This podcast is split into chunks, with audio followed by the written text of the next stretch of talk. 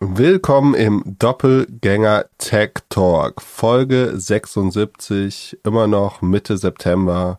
Erste Frage an Pip, hast du schon gewählt?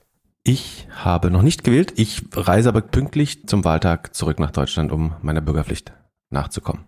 Natürlich. Sehr gut. Ansonsten hätte ich es per Briefwahl auch gemacht, aber. Ich habe Briefwahl wie immer eingeworfen und jetzt ja. abwarten.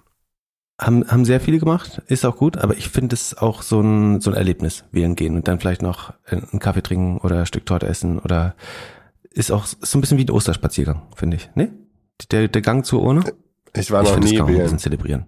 Also ich war noch, ich habe immer, ich habe immer gewählt, aber ich habe immer mit Briefwahl gewählt. Verstehe. Weißt du, was dein Wahllokal wäre, wenn? Nee. Okay. In welchem Jahr werden wir per App wählen? Uh, ich befürchte, das würde, ich glaube, das wäre für die Wahlbeteiligung tatsächlich super, aber es birgt auch unheimlich viele Gefahren. Ich bin natürlich dafür, wenn man es 100% sicher machen könnte, weil es eben für die demokratische Partizipation extrem gut wäre. Aber hm, schwer. Ich, ich meine, man könnte es so ein bisschen wie diese Corona-App, dass du beim Amt einmal so einen QR-Code einscannst und der, so, so wie die Authentification-App, dass es dann auch nur mit dem Device gültig ist und du es mit dem neuen Handy vielleicht auch wieder neu abholen musst und dich nochmal authentifizieren. Aber dann machst du den Behördengang ja trotzdem. Das ist dann ja auch nicht mehr deutlich einfacher als, ja. Aber ich bin natürlich dafür, wenn man es hinbekommt. Aber es muss halt bombensicher sein. Ich, ich glaube auch nicht, dass wir es in den 2020er Jahren noch erleben werden. Nicht in Deutschland. Aber ist, müsste es nicht korrekter sein, als wenn man manuell irgendwie die Sachen auszählt? Wie funktioniert denn das denn aktuell? Wird es maschinell oder von Menschen ausgelesen? Von Menschen und ich glaube zwei, zweimal. Also zu, zur Sicherheit. Also sitzen typischerweise Bedienstete im öffentlichen Dienst. Glaube ich, sind es hauptsächlich die Wahlhelfer, ähm, vielleicht auch andere Freiwillige, die das tatsächlich manuell äh, zählen. Also sie zählen die Zettel, nicht die Kreuze sozusagen. Also Zettel, ich würde annehmen, man sortiert die Zettel nach Kreuzen und zählt dann die Zettel. So ähnlich. Und dann wird es vielleicht zweimal gemacht und dann hat, zählt, wenn das nicht übereinstimmt, muss man vielleicht nochmal zählen. Mein, mein Vater war mal Wahlhelfer. Aber ähm, genauer habe ich, mehr Einblick habe ich auch nicht. Kann man bestimmt nachlesen, wie das geht. Ich würde ja die Corona-App einfach als Deutschland-App aufbauen und dann verschiedene Sachen damit regeln. Und letzte, letzte Wahlfrage, bevor wir wieder die Hälfte unserer Hörer, Hörerinnen verloren haben.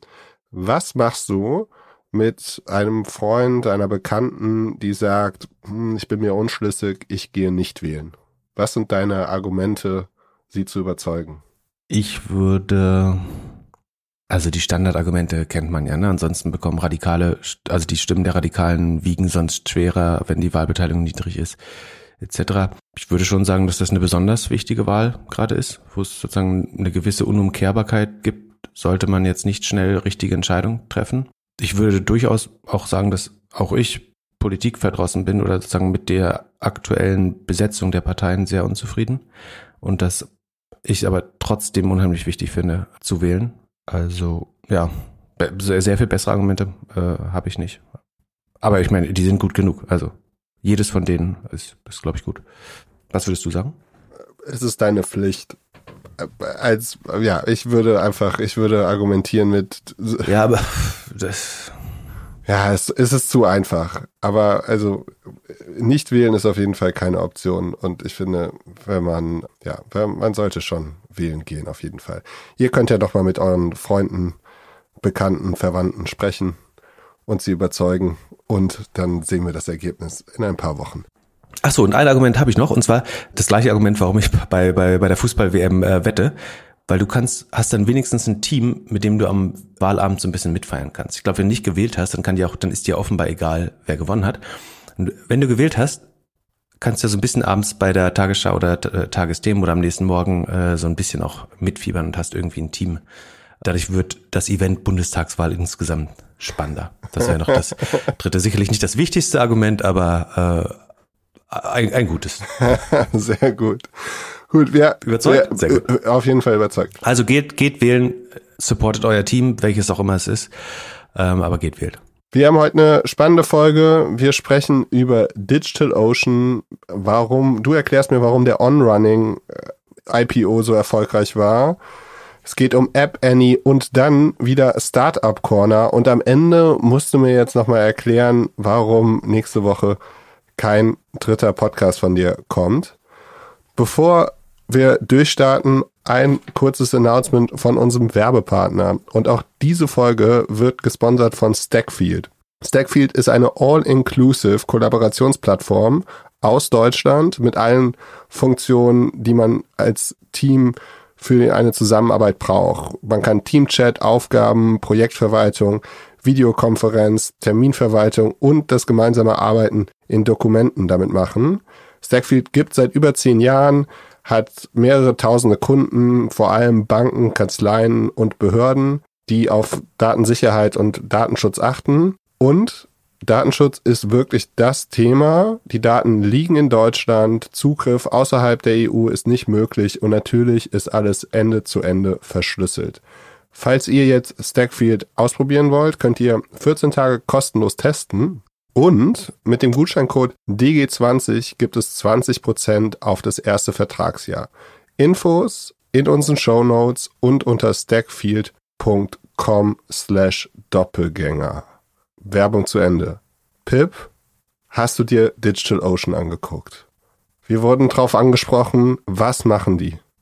Genau, das war eine Frage aus unserer Community. Die bitten immer mal um Reviews zu Aktien, die wir nach und nach bestimmt auch alle abarbeiten können, ähm, sofern die eine gewisse Relevanz haben. Also sozusagen die Firma sollte schon irgendwo im Milliardenbereich sein, irgendwelche äh, deutschen Nebenwerte oder so, wenn wir uns meistens nicht anschauen können. Aber DigitalOcean ist tatsächlich ganz spannend, war mir ehrlich gesagt relativ unbekannt bisher.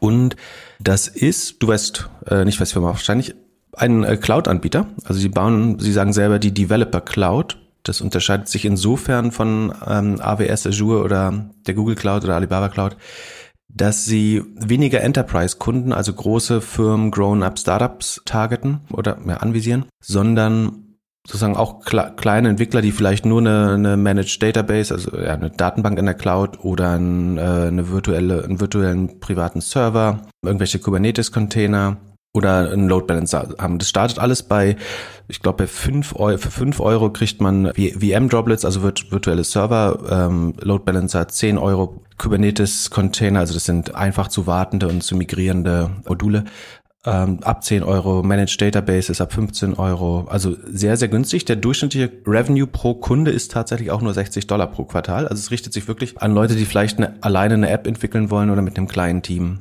was aufbauen. Das ist ein ganz spannendes Segment. Man, man könnte sagen, so, die haben sich einen underserved Markt gesucht, also der noch nicht gut abgedeckt wird, weil die großen Cloud Companies natürlich auch große Kunden gern haben möchten, weil die natürlich Millionen Umsätze pro Kunde bringen. Und das Segment haben sich die beiden Unternehmer Ben und Moisi Uretzky oder Uretzky, die vorher Server Stack zusammen gegründet haben und 2012, glaube ich, haben sie dann zusammen DigitalOcean gegründet mit sozusagen dem Go-to-Market, was ich gerade erklärt habe. Entwickler mögen das, weil es relativ transparentes, einfaches Pricing hat im Vergleich zu den großen Anbietern auch. Ähm, man braucht so ein bisschen Sysadmin und DevOps-Fähigkeiten, also so ein bisschen technisches Server-Linux-Know-how würde man voraussetzen. Aber dann ist es, wie gesagt, sehr preisgünstig äh, und einfach damit umgehen. gibt eine große Open-Source-Community darum, etc. etc. Investiert hatten unter anderem Andreessen Horowitz 2014 und Access Industry, das ist das der, der Investment Fund von Leonid Blavatnik oder Len Blavatnik, ist ein ukrainischstämmiger US-Milliardär, 40 Milliarden schwer, lebt inzwischen in London, glaube ich. Wurden relativ wenig verwässert, nicht unheimlich viele Runden gemacht, haben viel äh, Debt Financing aufgenommen. Also sie haben sich immer oder relativ oft mit Fremdkapital finanziert. Das stellt sicher, also man, Debt Financing heißt, man nimmt eigentlich ein Darlehen statt eine Kapitalerhöhung zu machen. Bei der Kapitalerhöhung werden neue Anteile herausgegeben, das heißt, man würde verwässert werden und die Gründer halten dann prozentual weniger, auch wenn die Prozente mehr wert sind.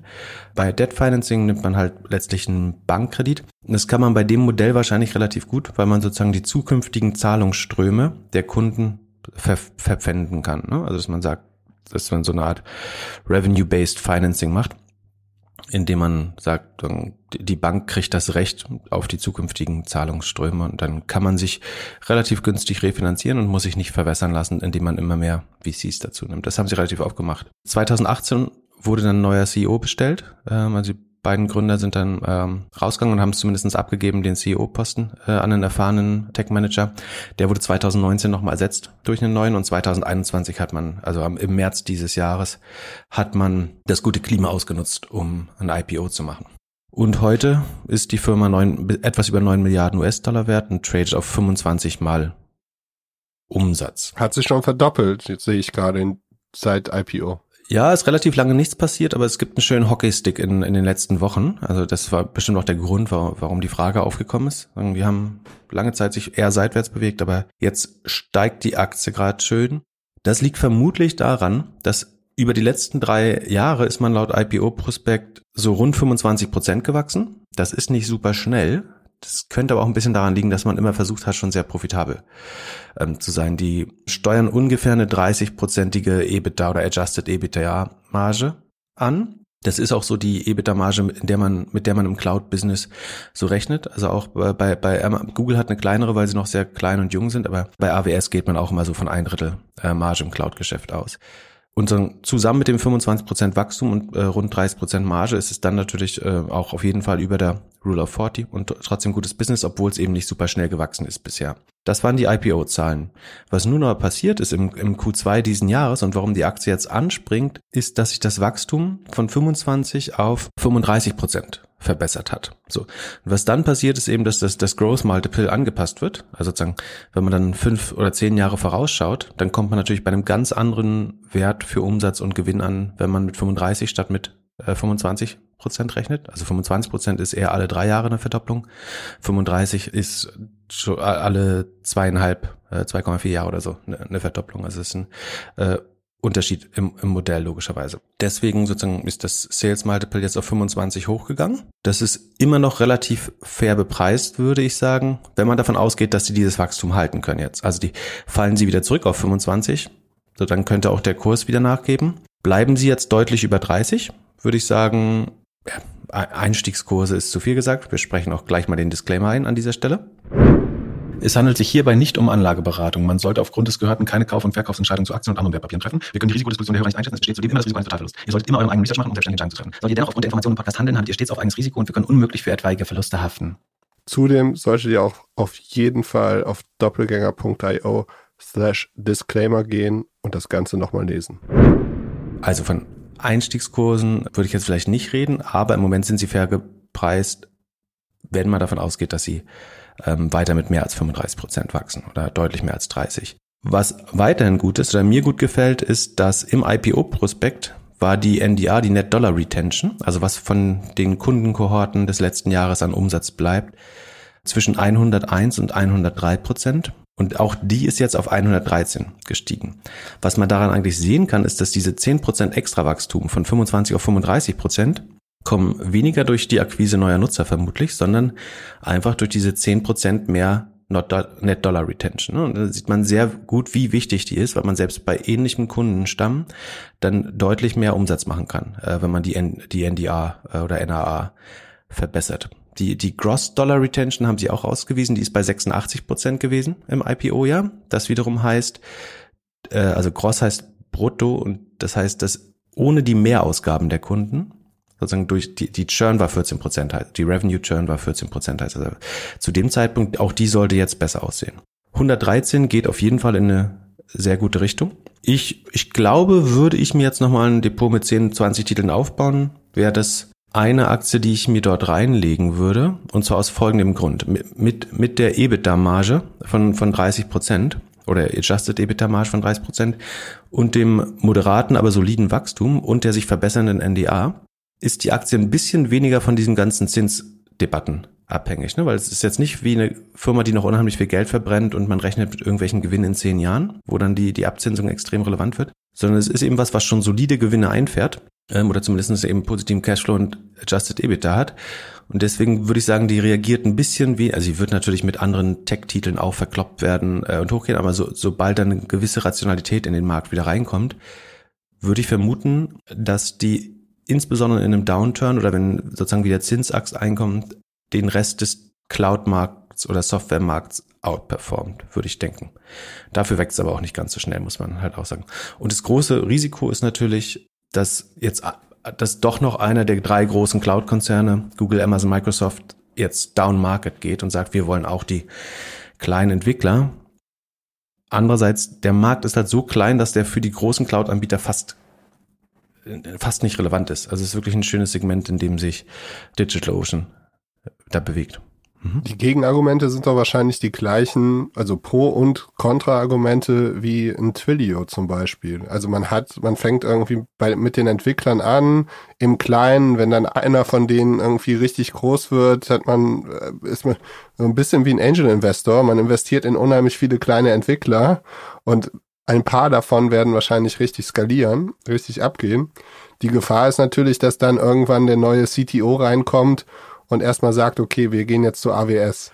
Ja, guter Punkt. Also du hast zwei Risiken. Das eine ist, dass wenn du dich an kleine Entwickler wendest oder kleinere und mittlere, dass davon natürlich auch ein paar wieder scheitern werden. So, das kann, kann passieren. Ne? Also bei SMBs hast du sagen jedes Jahr fast zehn Prozent natürliche Churn. Und das hat man ja in den alten Zahlen auch gesehen, 86 Prozent nur Gross Dollar Retention.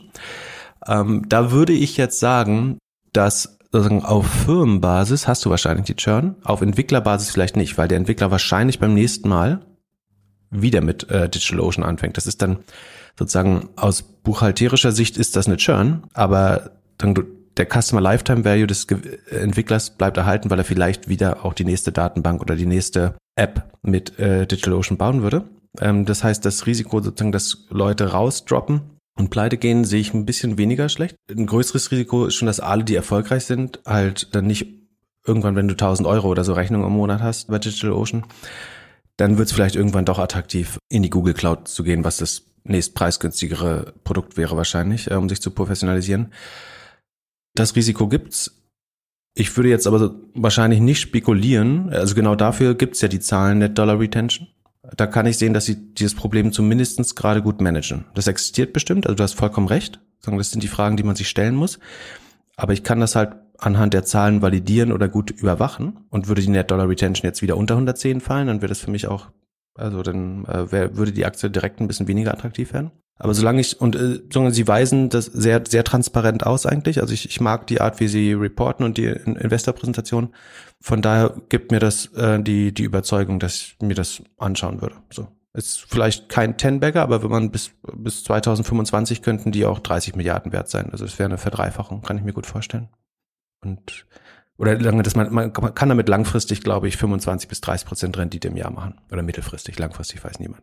Der Schuhhersteller On Running ist diese Woche an die Börse gegangen. War schon relativ hoch bewertet, wenn man sich so Umsatzmultiple anguckt.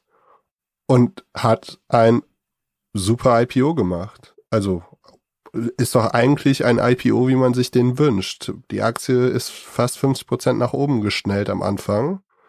Hast du herausgefunden, warum? Ja, also da haben die Investmentbanker auf jeden Fall einen guten Job gemacht. Also für, für sich und die Company letztlich. Also die hat fast nochmal 50 Prozent zugelegt am ersten Tag. Ich glaube 48 am ersten Tag und dann nochmal 5 bis 7 Prozent am, am nächsten Tag, so ein bisschen geschwankt. Und es dammt jetzt, ich glaube, 12 Milliarden wert. Da muss man ein bisschen aufpassen. Yahoo Finance gibt da den falschen Wert aus, ähm, weil das so eine komplizierte Schweizer Holding, also es ist die On Holding AG heißt. Die heißt jetzt nicht mehr On Running an der Börse, sondern On Holding und das Kürzel ist On On, O-N-O-N. Müssten 12 Milliarden Market Cap jetzt äh, laut Reuters erreicht haben damit. Ach, tatsächlich. Warum sagt denn der Market Cap von Yahoo Finance 23 Milliarden? Ja, das ist irgend so ein Schweizer ich würde das gerne erklären, aber ich weiß es einfach nicht. Die können also nicht rechnen. Es, liegt ein bisschen an, am Schweizer. Nee, die, die Schweizer kann ganz gut rechnen, glaube ich. Ähm, ja, kann uns gern jemand in der Community aufklären, der, der das kennt aus der Schweiz. Ich, ich glaube in dem Fall den Reuters-Zahlen, nicht den äh, Yahoo-Zahlen. Äh, Reuters hat mit äh, Refinitiv da ein eigenes gutes Produkt, um sowas zu machen. Und ich meine, 12 Milliarden, das ist, wenn wir haben ha erstes Halbjahr 2021 waren es 315 Millionen Schweizer Franken. Das heißt, lass die in 2022 mal auf eine Milliarde Umsatz kommen im nächsten Jahr, dann sind das immer noch zwölfmal Umsatz für Turnschuhe. I don't know. Also und ein paar Klamotten. Das Wachstum von fünf und ein paar Klamotten. Ja, so ein bisschen Athleisure werden die bestimmt auch machen, also Freizeitkleidung und äh, Running-Kleidung. Aber dieses 85% Wachstum, auf dem vielleicht auch ein bisschen die Euphorie, warum das jetzt so hoch geht, beruht. Dass man denkt, hier, das wächst wie Unkraut und verdoppelt sich jetzt jedes Jahr das ist ja sehr getrübt durch das schlechte Vor Vorjahr, ne, als die die Läden zu hatten. Wie gesagt, auch auch Nike hat plus 96 Prozent gemacht äh, in dem gleichen Quartal. Adidas hat 50 Prozent plus gemacht in dem Quartal. Das heißt, die Baseline für Sportumsätze war wahrscheinlich irgendwo bei 40, 50 Prozent schon. Und ich meine, das haben sie klar outperformed, kann man auch sagen. Brooks hat plus 75 Prozent gemacht. Also ich würde, ich mag die Firma, ich mag die Schuhe, ich finde es eine tolle Story, ähm, irgendwie gute Produktentwicklung, geiler Go-to-Market, machen 50 Prozent der Umsatz in den USA inzwischen. Wirklich alles gut, aber zwölfmal Umsatz würde ich dafür nicht zahlen. Warum andere das machen, kann ich mir nur so erklären, dass man diese 85 Prozent Wachstum falsch interpretiert, sozusagen, also das, die Comparison zum Vorjahr vielleicht nicht 100 Prozent rational macht. Oder dass tatsächlich die Marke, so ein bisschen der Lululemon-Effekt, dass die, die Marke so geliebt wird, dass vielleicht auch die, die treuesten Kunden denken so, ähm, ich weiß gar nicht, ob die in Trade Republic drin sind, aber dass die, Aktie auch gerne besitzen möchten und an, die, an der Story weiter teilhaben. Und es ist ja auch irgendwann werden die da bestimmt auch reinwachsen. Aber wie gesagt, es ist schwer. Also sagen wir mal, die machen eine Milliarde Umsatz. Nike, Adidas liegen so, also Sportartikel sind normalerweise so 15% EBIT-Marge bei den großen Marken. Ne? Und ich meine, ich glaube, die haben eine gute Marke aufgebaut oder sind dabei, eine gute Marke aufzubauen. Also die können sicherlich auch 15% schaffen, vielleicht sogar ein bisschen mehr, weil ich glaube, die Produktion relativ günstig ist. Tatsächlich das ist bei Schuhen ja immer, aber und weil sie seit Corona auch einen hohen D2C-Anteil hat. Also wir haben viel Direktvertrieb übers Internet. Die meisten Leute kaufen die, würde ich fast annehmen, übers Internet, weil im Laden immer nur ein begrenztes Sortiment ist. Ne? Es gibt ja hunderte von Farben, nicht hunderte, aber es gibt Dutzende von Farben und äh, irgendwie ein halbes Dutzend Modelle.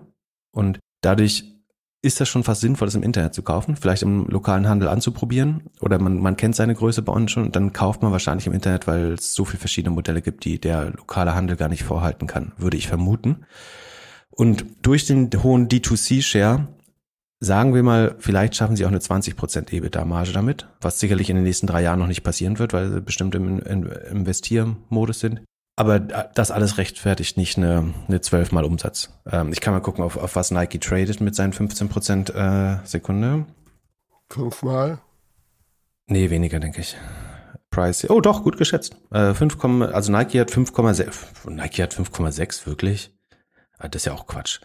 Ich hätte noch eine Frage kann es sein, dass die so in der Investmentbanker-Bubble so drin sind, dass das einfach eine deren Lieblingsmarken ist, dass das so ein bisschen, als ob Patagonia jetzt ein IPO machen würde oder sowas und dass die halt generell in New York auf den Hamptons und so überall on-running sehen und deswegen das so als, also eine Love-Brand unter den Investmentbankern und die das deswegen so gut verkaufen? Das kann, das kann schon sein. Das dürfte, das dürfte jetzt eigentlich nicht dazu führen, dass der Gesamtmarkt das so überbewertet. Aber ich, ich glaube schon, dass sie eine sehr treue Audience haben und das, das ist ja auch so ein bisschen das Gefühl, das ist eine junge Marke und du kannst am nächsten Nike beteiligt sein. Und ich meine, die, die Story kann ja noch passieren. Ne? Also es kann der dritt-, viertgrößte Hersteller der Welt werden. Also warum sollen die nicht so groß wie, wie ein Puma werden zum Beispiel? Oder also Adidas und was ist denn ein Puma wert? Puma ist immerhin 15 Milliarden wert. Und die traden auf 10,5, Adidas auch zweieinhalb Mal Sales, ist über 50 Milliarden wert. Warum Nike jetzt deutlich, vielleicht sieht man die Marke und, äh, na gut, das Wachstum beim Nike war halt auch sehr gut äh, äh, im Vergleich zum Vorjahr. Aber gut, na gut, wenn, wenn ich meine, wenn Nike 5 hat, dann kann, wenn Nike 5 hat, kann On auch vielleicht 12 haben. Ich weiß schon fast nicht mehr. Ich finde dann Nike fast auch ein bisschen zu teuer, ehrlich gesagt. Aber 12,5 ist viel. Wir, wir können ja mal, ich, ich soll ja äh, konstruktiv denken. Wir können mal überlegen, was passieren, was könnte passieren, damit sie diese Bewertung rechtfertigen. Hast du Ideen? Ja, sie werden noch zwei, drei Celebrities bekommen, die äh, die Testimonials sind. Sie gehen voll in, in, ja, in andere Sportarten, in Klamotten. Sie gehen in Lifestyle. Sie werden noch mehr Premium. Sie können halt keinen Teamsport im Moment. Das limitiert auch so ein bisschen, oder? Weil Tennis ist ja so Solosport, Laufen auch. Also du kannst jetzt keinen Fußballschuh, weil keine Fußballmannschaft sponsoren macht äh, relativ wenig Sinn. Können Schuh, also Schuh-Abo würde natürlich gut ankommen. Das gibt's ja, ne? Diesen, diesen äh, Recycle-Schuh, den kann man ja abonnieren, ne? Genau. Also das haben sie eigentlich sogar fängt schon. Fängt jetzt an. Vielleicht hat jemand die Story wirklich geglaubt. Ähm, du könntest irgendwie den Smart-Schuh bauen, die Fitness-Tracker-Schuh. Ja, aber glaubst du, dass sie im Research und Development mehr machen können als Nike, die jetzt zum Beispiel so einen Schuh nee. announced haben, der sich von alleine schließt. Ja, total valide These. Die Größen, wenn, wenn Nike nur ein Prozent seines Umsatzes in R&D steckt dafür, dann äh, ist das die gesamte Forschungsabteilung von, von On Puma wahrscheinlich zusammen. Die könnten noch mehr, ich glaube, die machen schon viel, wollen schon viel an so sustainable ähm, Stoffen und sowas äh, arbeiten. Das könnte auch noch helfen. Aber muss schon viel gut gehen. Insgesamt liegt der, es gibt so einen IPO-Index übrigens von Renaissance äh, Technologies. Der heißt, also das Bloomberg-Kürzel ist tatsächlich Dollarzeichen IPO. Der liegt unter dem S&P 500 Grad. Also der S&P 500 hat 18 Prozent gemacht dieses Jahr. Der IPO-Index ist nur 5 Prozent im Plus. Also im Durchschnitt underperformen IPOs den, den Markt gerade noch.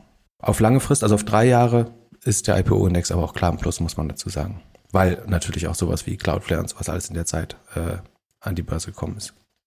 Es gibt ein schönes Produkt, was immer mal wieder genutzt wird, um zu sehen, wie erfolgreich Apps sind oder auch Competitor-Analysen zu machen. Das Produkt heißt App Any, kennen einige, nutzen einige, ist eigentlich ein Premium-Produkt so. Jetzt haben die auf einmal Probleme bekommen von der Börsenaufsicht. Was ist denn da los? Ja, die hatten SEC-Verfahren äh, an der Backe, was jetzt äh, irgendwie gegen Zahlung von 10 Millionen, glaube ich, beigelegt wurde, ohne, ohne Schuldanerkenntnis. Und zwar hat App Annie erkannt, dass vollkommen zu Recht einige Investment Manager, zum Beispiel Hedgefonds oder so, die Daten von App Annie genutzt haben als sogenannte Alternative Data, also zusätzlich zu den finanziellen Daten, die die Unternehmen veröffentlichen. Also einerseits sind das zusätzliche Daten, die eventuell helfen, eine Edge zu bekommen und schlauer als der Markt zu sein. Und andererseits sind sie natürlich im Vergleich zu den Earnings, die zeitversetzt rauskommen, ein vorlaufender Indikator. Also du könntest zum Beispiel, es wäre zum Beispiel total wertvoll bei so App-lastigen Companies wie DoorDash oder Lyft oder Uber schon zu sehen, wie sich die entweder die Daily Active User oder die Downloads entwickeln. An den Downloads könnte man wahrscheinlich sehr gut die Neukundengewinnung absehen. An den Daily Active Users irgendwie das Engagement oder die, die Retention äh, der Nutzer oder auch die Gesamtperformance. Und was App Annie gemacht hat, ist, sie haben gesagt, wir aggregieren und anonymisieren diese Daten und die sind indikativ oder highly correlated, hoch, hochgradig korreliert mit der Performance und den Stock Price. Und das haben sie anscheinend auch offen so be beworben das machen Wettbewerber wie SimilarWeb übrigens auch. Da gibt's richtig Landingpages, ähm, wo sie auf Alternative Data und Asset Research optimieren, um genau diese Kunden zu bekommen. Das ist lukrativ, weil will jemand das komplette Datenpaket kaufen, also alle Länder, alle Industrien, alle Apps, Google Play und iOS, dann kann, kann das bis zu einer Viertelmillion im Jahr kosten äh, bei App Annie. Ich glaube, das fängt bei rund um die 20.000 an, so wie SimilarWeb, ähm, und geht dann, wenn man mehr Module kauft, schnell in die äh, hoch sechsstelligen, nee, also niedrig sechsstelligen Zahlung im Jahr. Und weil das die lukrativste Kundschaft war, hat man das halt sehr aggressiv dann anscheinend verkauft. Und rausgestellt hat sich aber, dass wohl die Daten gar nicht anonymisiert waren, sondern das vielleicht sogar First-Party-Data war oder Weiterverkauf war, das, das weiß man nicht. Und ja, das wurde dann, weil das eben die, ähm, also es wurde, ich glaube, Stock Market Manipulation war der Claim oder die, die Anklage. Das ist eben, weil sie behauptet haben, diese Daten, also hätten eine andere Qualität, als sie tatsächlich hatten und weil, weil sie wissen mussten, dass das Einfluss auf die, auf das Tradingverhalten dieser Kunden hat, sind sie damit quasi dran gewesen. Ansonsten, man kann das ein bisschen preisgünstiger auch mit 42 Matters oder Sensor Tower machen ähm, oder SimilarWeb arbeitet daran. Die haben sich seit dem IPO übrigens äh, seitwärts bewegt, SimilarWeb. Die sind ja auch äh, selber pleite gegangen. Also man kann das zum Beispiel nutzen, es gab noch eine weitere spannende News äh, diese Woche. Und zwar hat der Investor Christian Angermeier und sein Family Office Apeiron in die Naga Group AG investiert. Und sagen, was diese Hedgefund Manager vielleicht gemacht haben, ist dann eben sich anzuschauen, wie viel Downloads diese Apps haben. Wenn ich jetzt zum Beispiel bei SimilarWeb auf die naga.com, diese Domain gehe, dann sagt zumindest SimilarWeb oder die Daten von SimilarWeb, denen ich jetzt vertrauen muss, dass Polen das größte Land ist oder der Großteil des Traffics aus Polen kommt. Vorsicht. Bei, bei der Naga Group ist eine besonders tatsachengetreue Berichterstattung bestimmt wieder wertvoll. Deswegen versuche ich hier mit besonderer Sorgfalt vorzugehen. Also SimilarWeb sagt, in Polen waren im März, gab es Nanu, auf der Google-Plattform, also auf Android, 400 Downloads und das geht dann weiter runter unter 200 im April, Im Mai und im Juni, Juli, August gab es in Polen angeblich gar keine mehr. Kann natürlich auch sein, dass die Similar Web Daten jetzt falsch sind. Ich schaue mal stattdessen für Deutschland, ob das besser aussieht. Es ist wieder Google Plattform Forex Trading App von Naga. Average Monthly Downloads 815. Hm, das geht auch runter von über 1500 im März auf jetzt noch Similar Web sagt 160, 244 im August, 160 im Juli. Na gut, die Daten könnten auch nicht stimmen, aber so, so könnte man, sozusagen, man müsste das dann natürlich für alle Länder und alle Plattformen machen und die Webdaten mit einbeziehen. Aber so, so kann man sich dem dann nähern. Kennst du die äh, Naga Group? Nee, noch nie gehört. Finance Forward hat gestern darüber geschrieben, die sagen 226 Millionen Euro Börsenbewertung. Elevate, ähm, also dieser Fonds von äh, äh, Christian Angermann und Peter Thiel, hat jetzt 22 Prozent der Firma übernommen durch über eine 10-prozentige Kapitalerhöhung und laut Pressemitteilung von, von der Naga Group selber sind weitere Shares von bestehenden Investoren verkauft worden. Unter anderem der Fosun Group, ähm, die da vorher beteiligt war. Das ist dieser chinesische Mischkonzern. Begleitet hat die Transaktion ähm, Soul Bookrunner war Haug und Aufhäuser, die, wie wir aus vorherigen Folgen wissen, der Fosun Group gehören, der chinesischen Fosun Group und auch immer wieder die Transaktion von ähm, Christian Angermeyers Firmen begleiten. Sind in 100 Ländern aktiv, sagt Naga, haben eine Million registrierte Accounts. Naga also announced its new investor relation website. Da klicke ich mal rauf in der Pressemitteilung. Hm. Funktioniert nicht, die neue Webseite. Sagt, also zumindest der Link in der Pressemitteilung nicht. Dann gehe ich mal auf die andere, auf die normale Investor Relations Website. Ah, da gibt's eine Präsentation wir halten uns einfach mal an die Präsentation von Naga. Äh, das, das wird ja schon richtig sein, was sie selber rausgeben. Sekunde, wir gehen jetzt mal. Die verlinken wir auch. Äh, warte, ich schicke dir mal den Link, dann verlinken wir die in den Shownotes. Dann kann jeder das selber anschauen, falls ich aus Versehen was Falsches sage. Also Naga ist die Super-App für Investieren, Krypto und Payments. Hast du schon mal mit Naga bezahlt? Mhm. Ah, nee, du kannst es ja nicht. Ähm, glaubt, seinen Umsatz verdoppeln zu können äh, 2021 und damit auf 50 Millionen Revenue zu kommen bei 13 Millionen EBITDA. Hat letztes Jahr 6 Millionen EBITDA bei 24 Millionen Revenue gemacht, laut der Präsentation äh, von Naga, die wir verlinkt haben. Spricht auch hier von über eine Million Accounts. Fußnote 3, Total Registered Accounts as of March 21. Die Vision ist allowing everyone to manage their money and invest investments anywhere and anytime. Finance Forward schreibt, dass insgesamt drei Viertel der Kleinanleger Geld verlieren äh, bei Naga. Das ist nicht ganz untypisch bei Next Markets, wo Angermeier beteiligt ist, sind es 55,2 Prozent, schreibt Finance Forward. Das passiert durch dieses äh, Hebeln oder wie? Also das Wetten auf. Ja, angeblich kann man bis zu, also auch das äh, hier von John Stanley Hunter bei Finance Forward geschrieben, bis zu einem tausendfachen Hebel oh, wow. nutzen. Das heißt, auch das richtig interpretiert, dass man mit 1000 Euro eine Million, 10 äh, Millionen bewegen kann. Nee, mit 1000 Euro würde man dann eine Million bewegen können. Ähm, aber auch bei eToro zum Beispiel 67 Prozent, also dann bei CFD-Händlern, aber auch diesen Neo-Brokern gibt es halt oft eine hohe Quote an Leuten, die damit Geld verlieren. Insbesondere wenn es Hebelprodukte gibt. Das, ich würde behaupten, das passt jetzt nicht 100 Prozent zu der Vision na gut, wir schauen mal weiter in der Präsentation. Naga will auch eine Neobank bauen. Aha. Das ist ja jetzt nicht das Maßenstärkste. Die quälen sich ja alle ein bisschen. Aber im Q4 2021 soll die Neobank kommen. Es gibt schon 10.000 Karten Pre-Orders für die Kreditkarte. Steht hier. Ansonsten der Umsatz kann man sich selber anschauen, hat sich gut entwickelt. Die Transaktionen stagnieren von Q1 auf Q2 ähm, 2021. Also bei 2,8 Millionen, sind jetzt nicht mehr gewachsen und die New Accounts gehen auch von im Q2 liegen sie mit 75.000 unter den 93.000 des Q1. Dann erfahren wir was über die Geschichte, den Aufsichtsrat. Da tritt Angermeier jetzt hinzu, laut Pressemitteilung.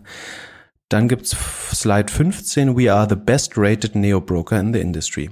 Da zeigen sie Source Official Trust Trustpilot.com Accounts und da hat Naga 4,0 Sterne Und daneben steht eToro mit 2,2 Sternen. Ich habe das, weil es da besonders wichtig ist, äh, dass man tatsachengetreu berichtet. Äh, in der Regel habe ich das nochmal überprüft, damit ich nichts Falsches sage. Und tatsächlich hat eToro Stand heute natürlich 3,5 Sterne auf ähm, Trustpilot und nicht 2,2 wie hier angegeben. Äh, vielleicht ist die nicht mehr aktuell. Im File-Name steht September 2021. Also scheint die Präsentation aktuell zu sein. Auf der Folie steht ja zumindest nicht zu an, wann das da erhoben wurde, aber vielleicht war eToro dann noch bei 2,2, jetzt sind sie bei 3,7. Dann steht Trade Republic mit 2800 Reviews, hat ein Rating von 2,7 in dieser Präsent aktuellen Präsentation vom September. Das habe ich auch mal verifiziert. Das ist nicht mehr 2,7, sondern 4,5. Da wäre ich als Wettbewerber ein bisschen sauer, wenn jemand in seiner Präsentation irgendwelche orangen 2, Sterne gibt, obwohl ich über 4 habe. Na gut, also Naga sagt, laut Trustpilot sind sie der best-rate Neo-Broker in der Industry. Ähm, gut, nochmal. Muss man Nochmal zurück zu App Annie. Wenn ich jetzt in so einer Firma arbeite, habe ich da unheimlich hohe Insights. Und wie ist denn das, wenn ich jetzt bei zum Beispiel einem Payment Provider oder so arbeite oder bei AWS? Da müsste ich doch auch unheimlich schnell, also eigentlich vor dem Markt wissen, ob etwas sich positiv entwickelt oder nicht. Haben die die gleichen äh, Verbote oder Regeln wie in der Unternehmensberatung oder im Investmentbanking, dass man dann bei bestimmten Kunden nicht handeln darf? Mm, gute Frage. Also mal angenommen, ich bin jetzt, ich mache jetzt das Payment von, keine Ahnung, Uber oder von oder irgendwie den Server von Trade Republic oder äh, nee, die sind ja noch nicht an der Börse, aber von irgendeinem äh, Unternehmen, das an der Börse ist. Zum Beispiel, ich, ich, ich manage den AWS-Account für Snowflake. Mhm. Oh ja, sehr gut. So, dann ähm, müsste ich doch eigentlich in meinem, also wahrscheinlich irgendwas unterzeichnen, dass ich auf keinen Fall die Snowflake-Aktie traden darf. Ja, das wäre nach meinem Verständnis, wäre das Insider-Trading, weil du nicht öffentliche Informationen besitzt. Aber es ist äh, natürlich super spannend. Aber du kannst es halt zu einem gewissen Maß eben auch, also bei App Annie reicht es ja Kunde zu sein, dann hast du die Daten ja auch schon. Du kannst das bei besonders von SEO-Traffic abhängigen Firmen, also vielleicht einem TripAdvisor oder Expedia, vielleicht auch Trivago, kannst du es eventuell auch an der Sichtbarkeit, also kannst du bei Systrix oder Searchmetrics oder SEMrush oder sonst wo ähm, schauen, wie die, wie die gerade bei Google performen oder auch bei SimilarWeb, äh, wie viel Google-Traffic die gerade bekommen. Das könnte ein guter vorlaufender Indikator sein, könnte. Ähm, es stimmt nicht immer, also ich, das, ich würde es genauso formulieren, wie Benny es gemacht hat. Das ist in der Regel hoch korreliert. Aber Traffic ist eben auch nicht die ein, ein, einzige Bestimmungsgröße ähm, für die für die Gesamtperformance. Aber es gibt schon verschiedene Outside-In-Quellen, mit denen man das, wenn man sich die Mühe macht, gut, gut sehen kann. Gerade wenn eine Firma sehr, sehr singulär von einem, einem Kanal abhängig ist, dann ist das besonders einfach. Wenn viele verschiedene Kanäle, viele Stammkunden, eventuell App und Web gemischt, dann wird's schwerer, beziehungsweise muss man dann äh, besser modellieren oder genauer hinschauen. Aber es gibt ein, ein paar, die oder die halt sehr stark an einem Kanal hängen. Und dann kann man das durchaus nutzen. Aber Märkte sind ja effizient. Das heißt, du musst eigentlich immer davon ausgehen, dass irgendwo bei Goldman Sachs ein paar hundert PhDs sitzen, die das Gleiche versuchen, mehr Daten haben in der Regel. Also es ist nicht so einfach wie du bist der Einzige, der Systrix bedienen kann und deswegen weißt du als Einziger, wie der Kurs von, ich weiß nicht, TripAdvisor morgen oder Yelp morgen aussehen wird. Das versuchen natürlich andere auch. In der Regel sind Investmentbanker nicht besonders dumm. Also.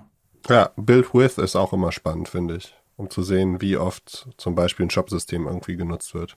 Ja, sehr gut. Genau, bei BuildWith oder ähm, SimilarTech kann man die Verbreitung und Marktdurchdringung von SaaS-Produkten sehen. Also wie viele Leute nutzen Mailchimp gerade oder wie viele Leute nutzen ein Twilio gerade, Shopify, Wix.com könnte man wahrscheinlich, Docs, ja, DocuSign nicht so gut, das baut man nicht in die Webseite typischerweise ein. Aber zum Beispiel die, die Content-Management-Systeme oder Shop-Systeme kann man relativ gut, also die, alle Daten, also auch die Daten, die ich jetzt sonst im Web vorgelesen habe, die Indikativ sind die oft richtig, aber sie müssen halt nicht 100% äh, zutreffend sein.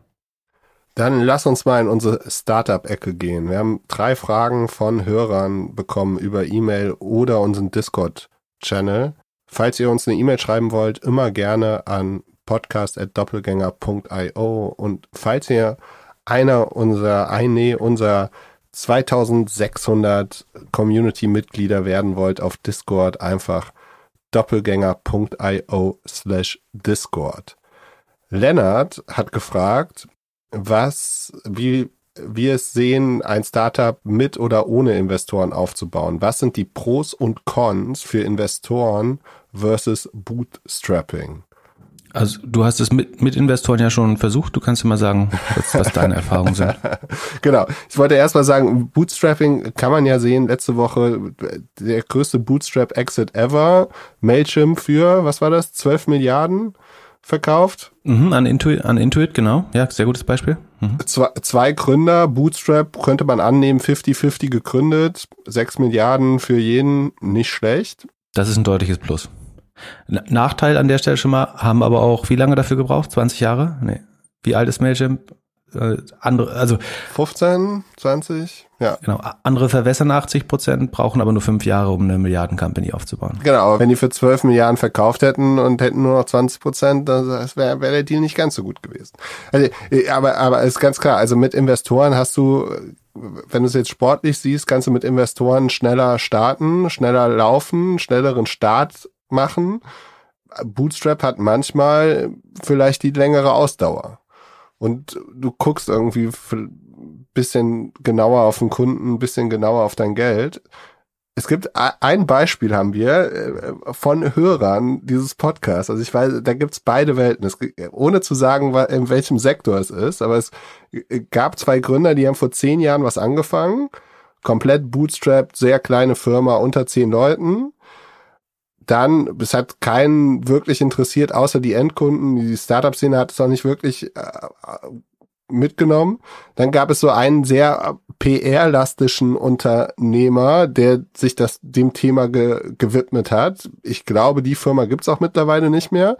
Und dann gab es vor fünf Jahren ein Startup mit VC-Geld, die das macht. Jetzt könnte man überlegen, also VC ist natürlich, äh, da zählt am Anfang ja, die gute Vision, das gute Team, das gute Pitch Deck. Wenn die Investoren an die Idee nicht mehr glauben, dann gibt es halt auch, also kann die, kann es halt auch schnell vorbei sein. Ich bin mir unschlüssig, was, was ich besser finde. Also so, ich meine, Mailchimp ist natürlich das Paradebeispiel, dass es gut funktioniert. Ja, aber zum Beispiel der, der gescheitert ist jetzt und wo es das nicht mehr gibt, der oder die weiß ja jetzt nicht, Lag das an ihm oder funktioniert das Modell nicht? So, und das ist zum Beispiel einer der Vorteile, wenn du Investoren hast. Du hast immer einen Sparring-Partner oder einen Markttest. Also du läufst nicht, also wenn, wenn du bootstraps, läufst du ja so ein bisschen Gefahr, dass du in deiner Blase lebst und gar nicht weißt, äh, 100, also du erkennst schon an den Kunden, also ob du Umsatz machst, ob du Product Market Fit hast, aber niemand sagt dir, ob du die Company gerade richtig leitest. Und Investoren challengen dich ja auch und sagen, dein, dein Konkurrent äh, wächst gerade irgendwie mit 80 Prozent und wir nur mit 45, was ist da los? Ähm, du kriegst ja auch Feedback von Investoren und also es gibt ja einen Grund, warum auch Serienunternehmer, die vielleicht schon äh, irgendwie gut zweistellig Millionen auf dem Konto haben, auch die gründen ja in der Regel wieder mit VCs. Und das bestimmt nicht, weil sie risikoavers sind. Du glaubst ja bestimmt schon an dein eigenes Produkt. Aber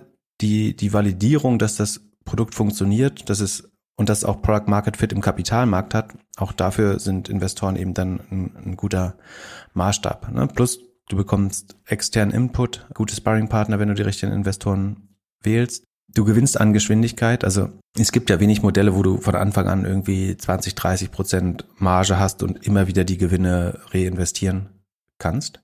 In Deutschland sind, man, man könnte es auch mal empirisch anschauen. In Deutschland sind bestimmt 90 Prozent der DAX-Unternehmen nicht, also das ändert sich ja gerade ein bisschen zum Glück, aber 90 Prozent der DAX-Unternehmen sind Bootstrap, wenn man so will. Ne? Also die großen Siemens, die großen Handelskonzerne, irgendwie der reichsten deutschen Familien, die sind alle eigentlich bootstrapped und dann mehrfach vererbt.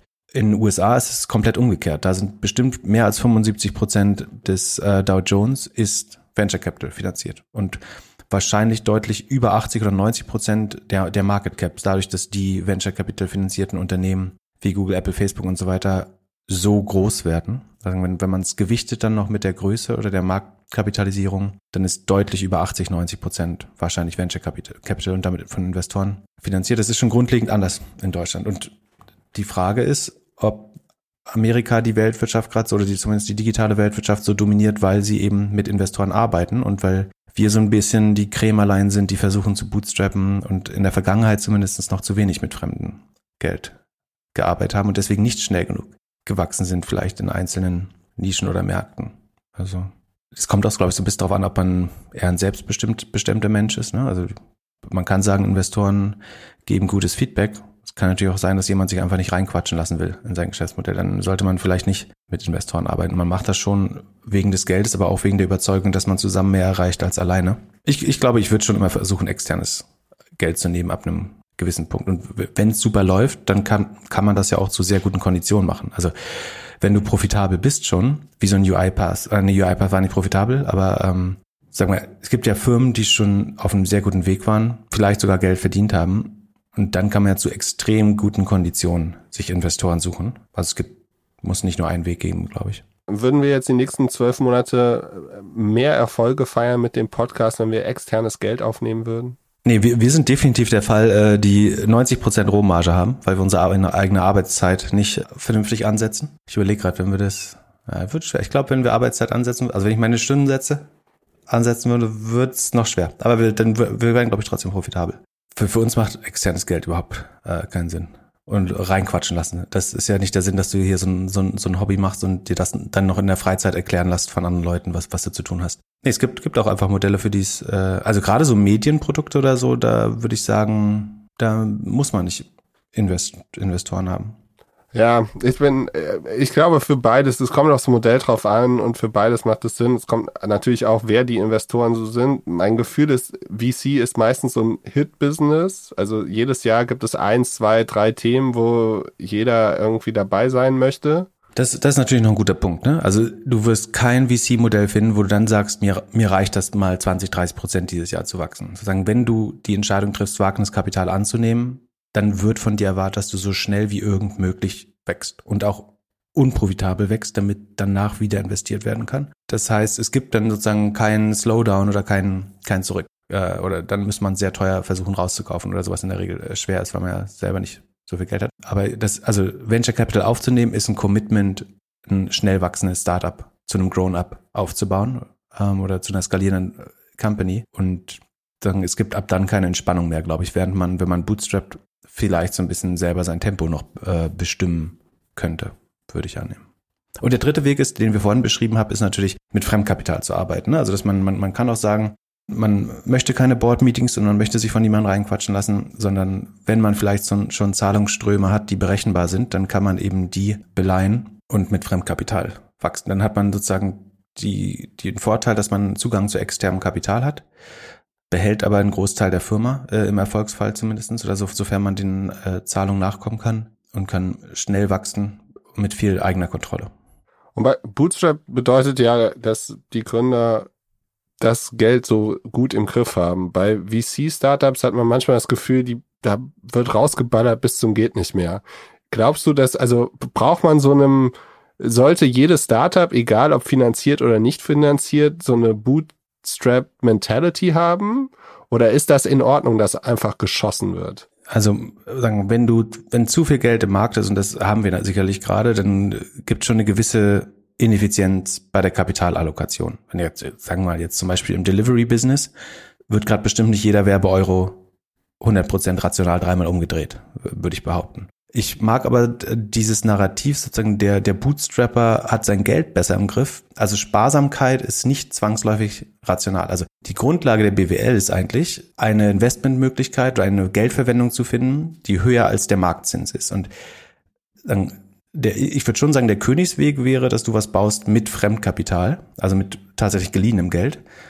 Und dann also du, du möchtest, glaube ich, auch eine Zeit lang defizitär sein, wenn du schneller wachsen kannst dafür. Und das, das Ziel ist nicht irgendwie eine schwarze Null am Ende des Jahres zu haben, sondern du kannst eben auch mehr ausgeben, wenn du weißt, die, dass in Zukunft höhere Mittelrückflüsse ähm, passieren werden. Von daher, also, guter Umgang mit Geld ist, glaube ich, schon auch Schulden aufnehmen, wenn man das Geld eben zu mehr, zu einem, zu einer, zu einem besseren ROI oder einer besseren Rendite als der, des, als dem Zinssatz, zu dem man das Geld aufgenommen hat, sozusagen zuführen kann. Das war jetzt ein furchtbarer Satz. Aber ist, glaube ich, klar, was ich gemeint habe.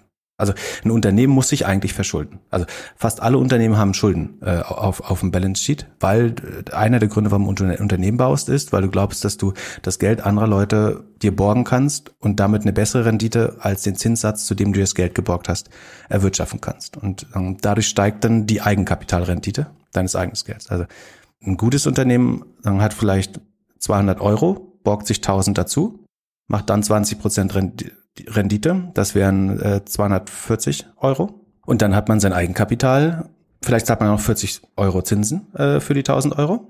Und dann hast du auf dein Eigenkapital, na, abzüglich der 40 Euro, eine hundertprozentige Rendite. Ja? Und also ich würde sagen, der Königsweg ist schon mit fremdem Geld zu arbeiten und nicht sein Geld zusammenzuhalten und immer nur den Euro, der am Ende des Jahres noch übrig ist, zu refinanzieren. Das würde ich nicht zwangsläufig als besseres Wirtschaften bezeichnen, auch wenn es so ein bisschen dieses Krämer-Narrativ ist des, des Bootstrappings. Aber gutes Bootstrapping ist mit fremdem Geld, vielleicht ohne Eigenkapital zu nehmen, so schnell wie möglich zu wachsen, würde ich sagen. Mal angenommen, du wirst festangestellt, hast einen super Job. Oh Gott. Äh, auf den du nicht verzichten Gott, Gott möge das verhindern. Also, du hast einen super festangestellten Job, auf den du nicht verzichten möchtest, aber auch nicht wirklich verzichten kannst. Auf der anderen Seite hast du eine Startup-Idee, an die du wirklich glaubst. Was würdest du machen? Ja, ich würde sagen, das widerspricht sich fast. Also, also aus Investorensicht, niemand wird an einen Gründer glauben, der nicht bereit ist, seinen Job dafür aufzugeben. Punkt.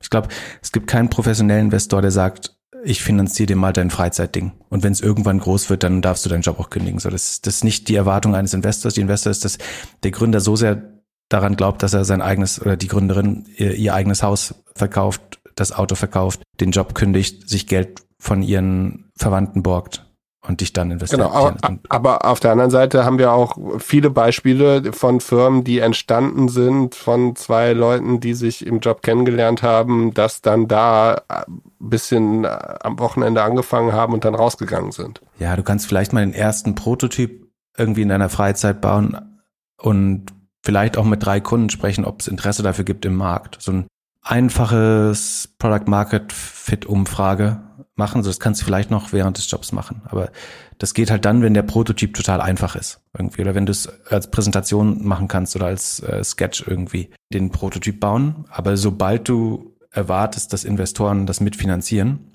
oder du was was von irgendeiner Relevanz bauen möchtest, dann ist, glaube ich, nicht möglich, das nebenbei zu machen. Habe ich noch nicht gesehen, ehrlich gesagt dass das jemandem gelungen ist. Bestimmt irgendwo mal passiert, aber das ist nicht die Regel. Es erhöht vor allen Dingen nicht die Erfolgschancen. Die einzige Geschichte, die ich kenne, ist die von Auto 1, dass die irgendwie erzählt haben, dass sie nebenbei noch ein anderes Unternehmen gegründet haben, um Olli Samba abzulenken. Ja, das war angeblich so die Stealth-Story. Also um möglichst spät entdeckt zu werden mit dem eigentlichen Motiv oder der, dem eigentlichen so einem Gründungsgrund hat man anscheinend was, was anderes gemacht. Es ist aber auch ganz wichtig so. Das ist halt, es ist vielleicht auch das, ich will nicht sagen das falsche Mindset, aber es ist halt nicht das Gründer-Mindset, dass du auf einen Job angewiesen bist. Das, du, du musst Risiko, also einen hohen Risikoappetit haben als Gründer, glaube ich. Sonst wirst, sonst wirst du früher später immer die falsche Entscheidung treffen, glaube ich. Sonst, du musst dich vollkommen wohlfühlen, irgendwie Suppennudeln zu essen und irgendwie dein Haus und alles zu verkaufen. Sonst,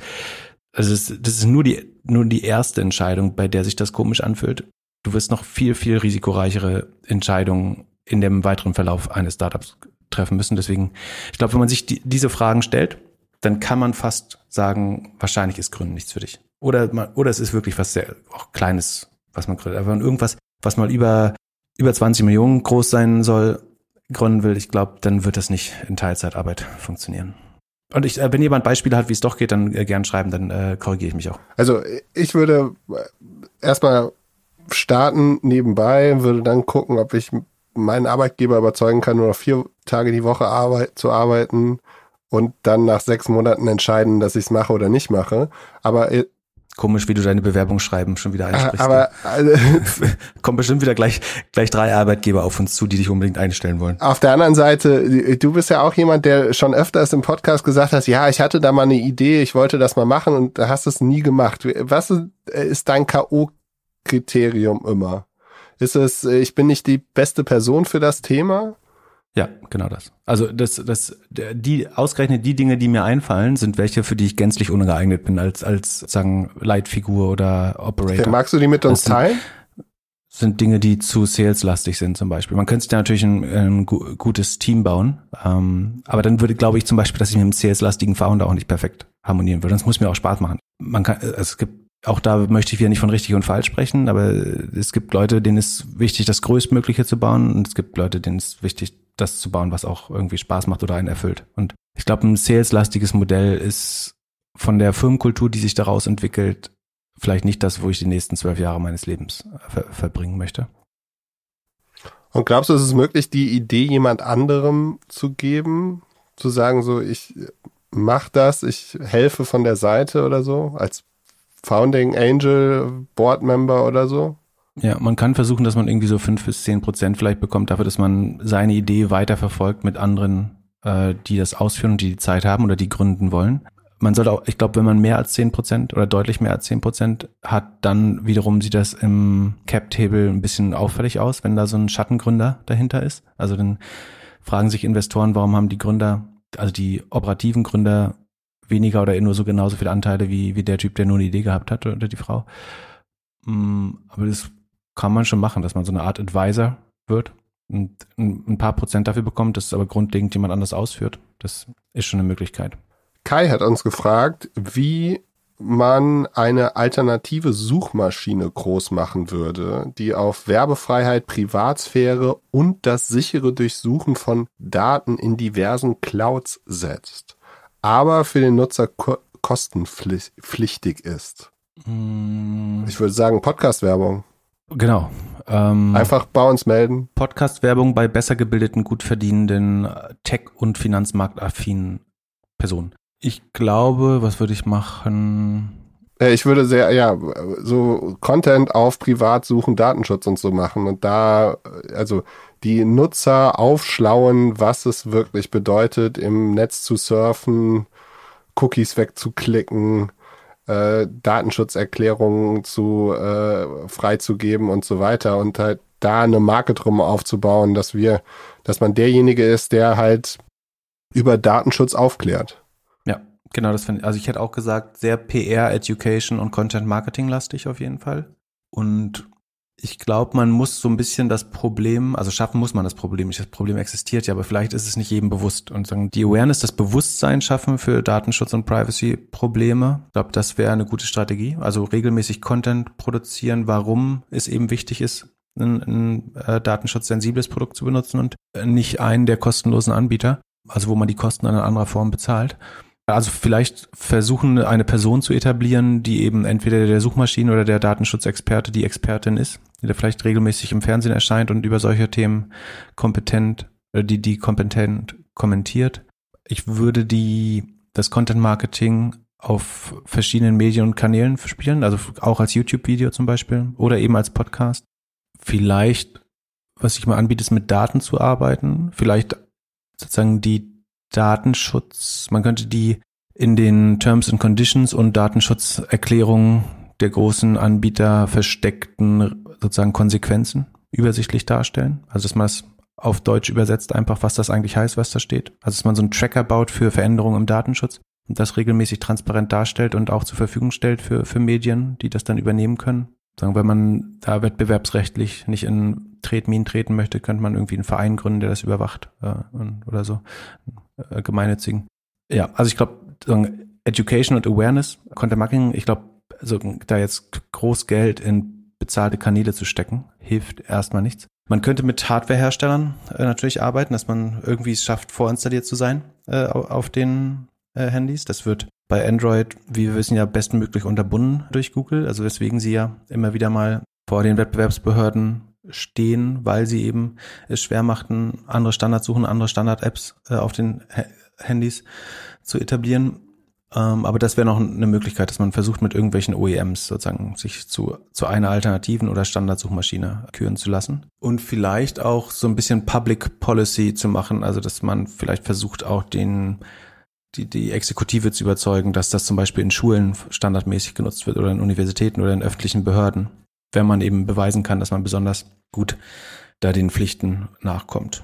Das wären so die Dinge, die ich unbedingt machen würde. Und ansonsten müsste ich jetzt ein bisschen länger nachdenken, was man noch kann. Aber das ist ja, das ist wahrscheinlich das, was den größten Erfolg verspricht. Und wenn man das alles super gemacht hat, könnte man weiter nachdenken.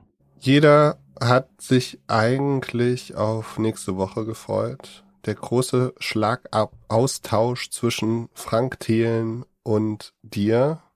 Jetzt scheint es doch nicht stattzufinden. Auf Twitter hat jemand geschrieben, nachdem Flair und Bones jetzt den Kampf in Hamburg abgesagt haben, hat auch Frank Thelen den Schlagabtausch mit dir abgesagt. Fand ich sehr witzig. Ich ich wusste nicht mehr, dass Flair und Bones einen Kampf hatten. Aber ich bin dann nochmal abgetaucht in äh, die Geschichte des Beefs. Ich weiß auch gar nicht, warum das so ein, so ein Schlagabtausch. Also ich habe das als irgendwie Dialog oder Diskussion verstanden bisher immer. Ähm, aber ja, aber deine Tweets scheinen Frank davon abgehalten zu haben. Er hat auf jeden Fall am Mittwoch. Das Lustige ist, seine, meine Tweets haben ja angeblich bewirkt, dass wir uns aussprechen müssen. Und jetzt mit dem gleichen Grund das abzusagen. Also erst mussten wir unbedingt reden, damit meine Tweets irgendwie aufhören oder weil, weil er irgendwie ein Problem hat oder was richtigstellen wollte, was ich falsch verstanden habe. Naja, nee, erst hat er dich geblockt.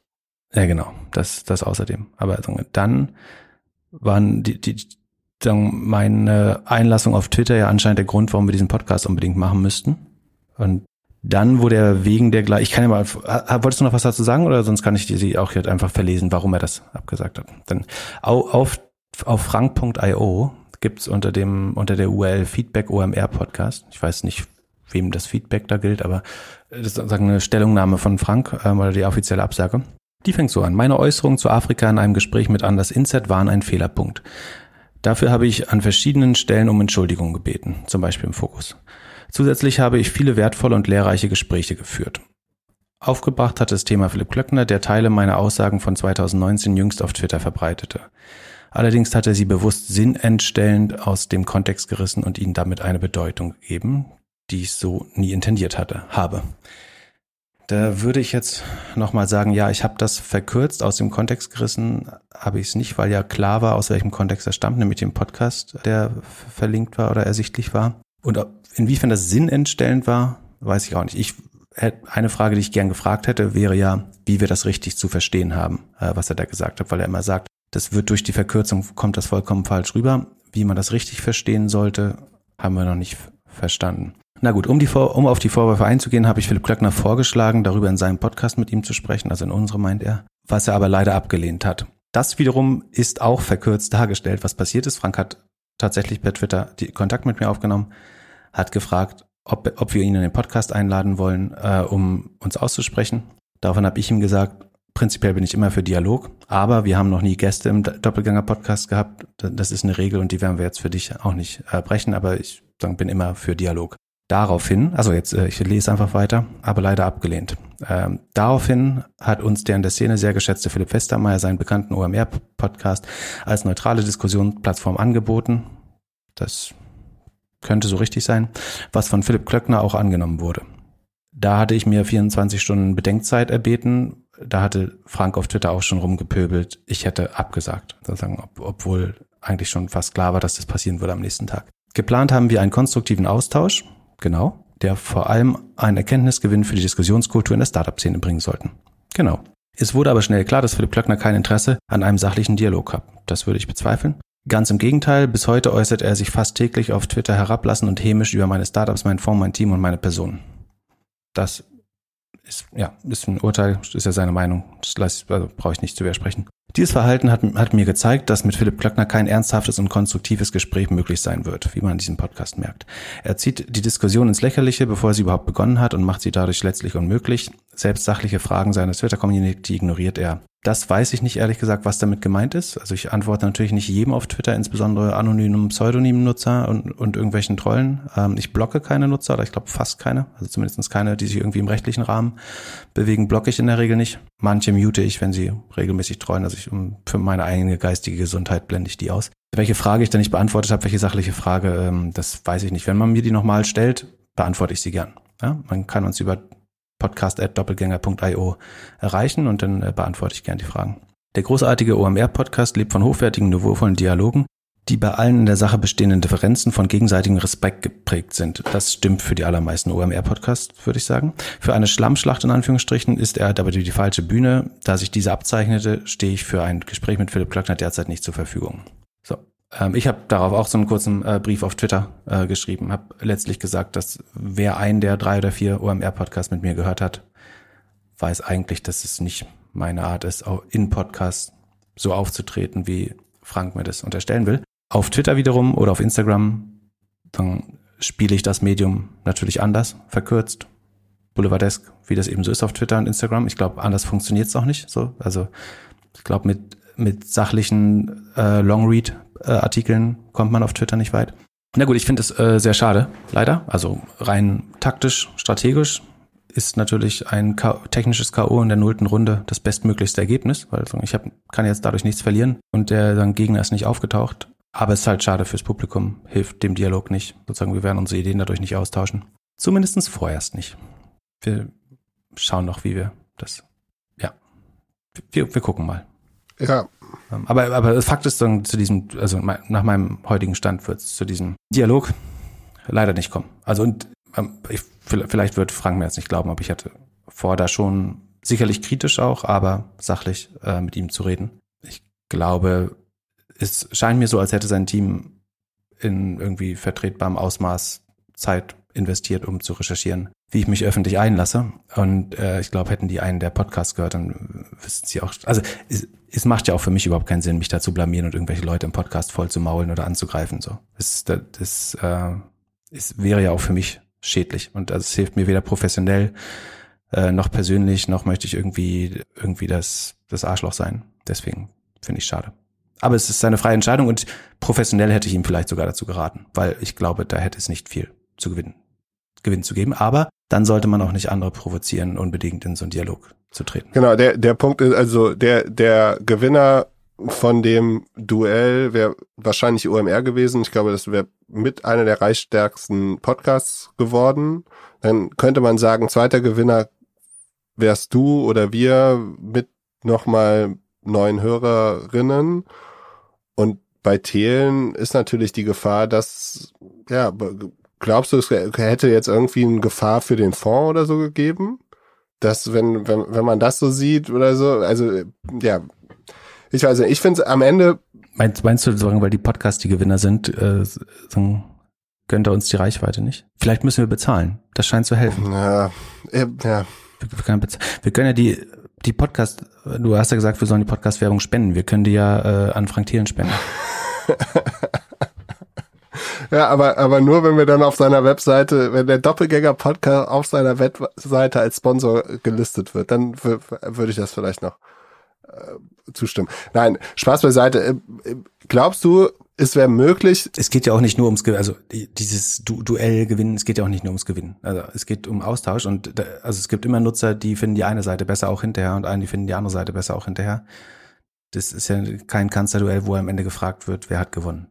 Ja, ich glaube, ist also so habe ich es mir zumindest vorgestellt. Ja. Glaubst du, wir, ist es möglich für uns mehr Reichweite aufzubauen, ohne vor die Fernsehkamera zu gehen? Wenn man, also wenn man sich Google Trends anguckt so und Frank Thielen dort anschaut, dann ist das 2014, da hat wahrscheinlich die Höhle angefangen.